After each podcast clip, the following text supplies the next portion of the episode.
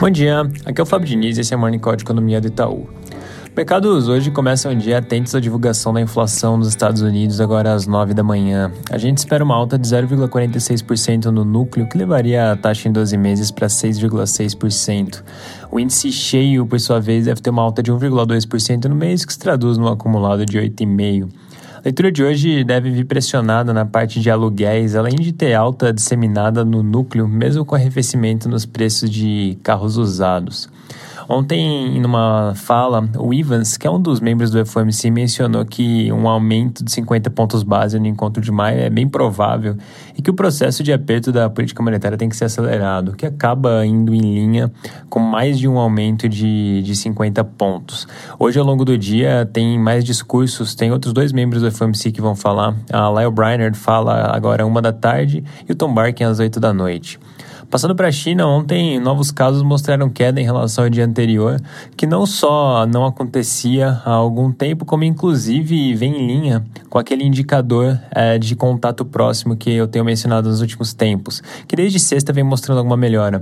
Esse indicador, inclusive, continua apontando para essa queda, então é importante ficar de olho se essa tendência agora de queda também em novos casos se confirma nos próximos dias.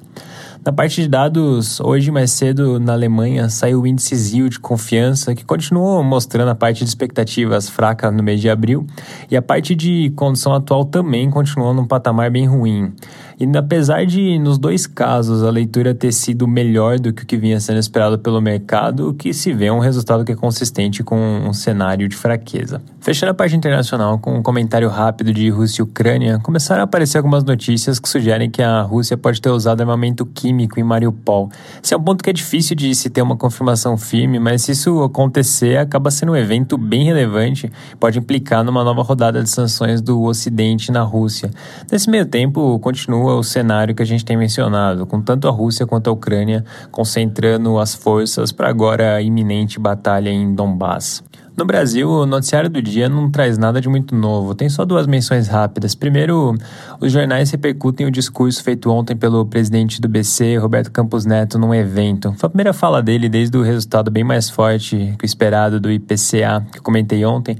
E apesar de ter voltado a mencionar o ponto da defasagem da política monetária, ou seja, de que os efeitos dessas altas ainda vão se refletir mais para frente, ele também afirmou que o BC está analisando essa surpresa e vendo se muda alguma alguma coisa na tendência, que, conforme mostra uma matéria do valor econômico, foi recebido com um sinal de que eles podem revisar essa sinalização recente de parar o ciclo de alta agora no encontro de maio, que a gente inclusive já esperava. Lembrando aqui que desde a divulgação da ata, a gente já passou a esperar a Selic subindo até 13,75%. Na nossa visão, esse IPCA de sexta reforçou esse cenário.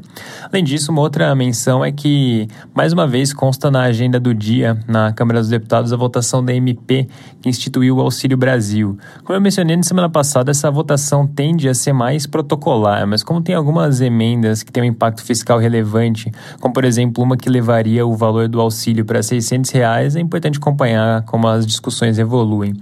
Para finalizar, agora às 9 sai receita do setor de serviços referente ao mês de fevereiro. A gente espera uma alta de 1% no mês, que se traduz numa alta de 9,1% em 12 meses. Um ponto bem importante para ficar de olho é no componente de serviços prestados a famílias, que, como a gente mencionou outras vezes, tem um peso relativamente baixo no índice, mas apesar disso é super importante para nossas estimativas de PIB. A gente está esperando uma alta forte nesse componente de 5,3%. Esse é um setor que envolve atividades com alta interação social, como por exemplo restaurantes e hotéis. E a gente já tem observado um ritmo forte tanto para fevereiro quanto para março, quando a gente olha para o nosso indicador diário de atividade. Importante acompanhar se isso de fato se confirma no resultado de hoje. É isso por hoje, um bom dia.